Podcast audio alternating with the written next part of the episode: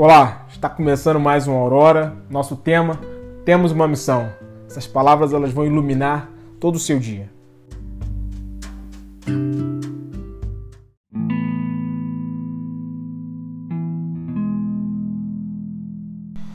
A vida é uma grande caminhada e nós temos consciência que o nosso tempo nesse planeta ele é curto.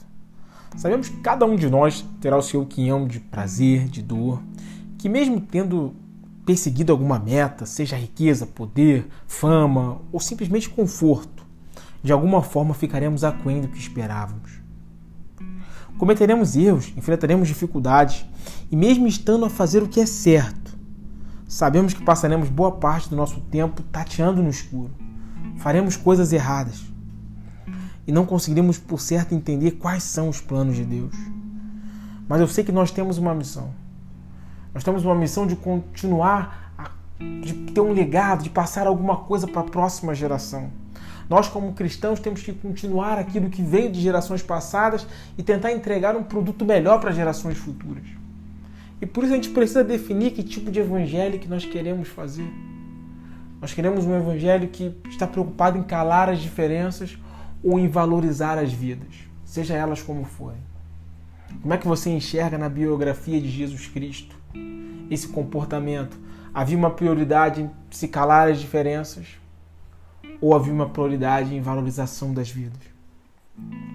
Eu sinto que nessa missão do Evangelho ainda me faltam algumas coisas. Eu sinto que ela ainda não está completa até que a minha esposa, a minha mãe e todas as outras mulheres elas possam ter o mesmo tratamento que é dado para os homens, sem privilégios, mas tratamento igual. Eu sinto que a jornada ainda não está completa até que nossos irmãos e nossas irmãs gays sejam tratadas como qualquer outra pessoa.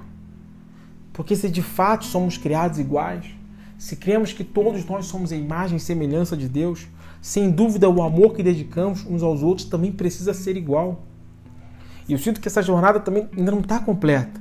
Enquanto todos os nossos irmãos, irmãs, nossos filhos que vivem na nossa comunidade cristã não se sintam cuidados, amados, seguros e que podem contar conosco. Esta é uma missão que nós temos de trazer, de fazer com que essas palavras virem verdadeiros direitos.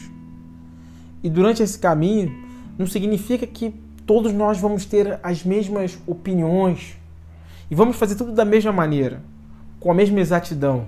É normal que cada um às vezes siga um caminho. Eu não posso confundir princípios com absolutismo, nem tratar insultos como uma forma racional de debate.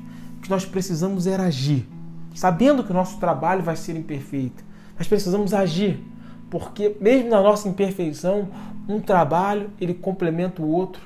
E a partir da nossa disposição, Deus vai nos dando a sabedoria e dando o crescimento. Porque eu e você, como cristãos, nós temos o poder de determinar o curso da nossa comunidade. Aquilo que nós fazemos são sementes. Sementes que em pouco tempo vão gerar árvores e que podem virar umas florestas inteiras.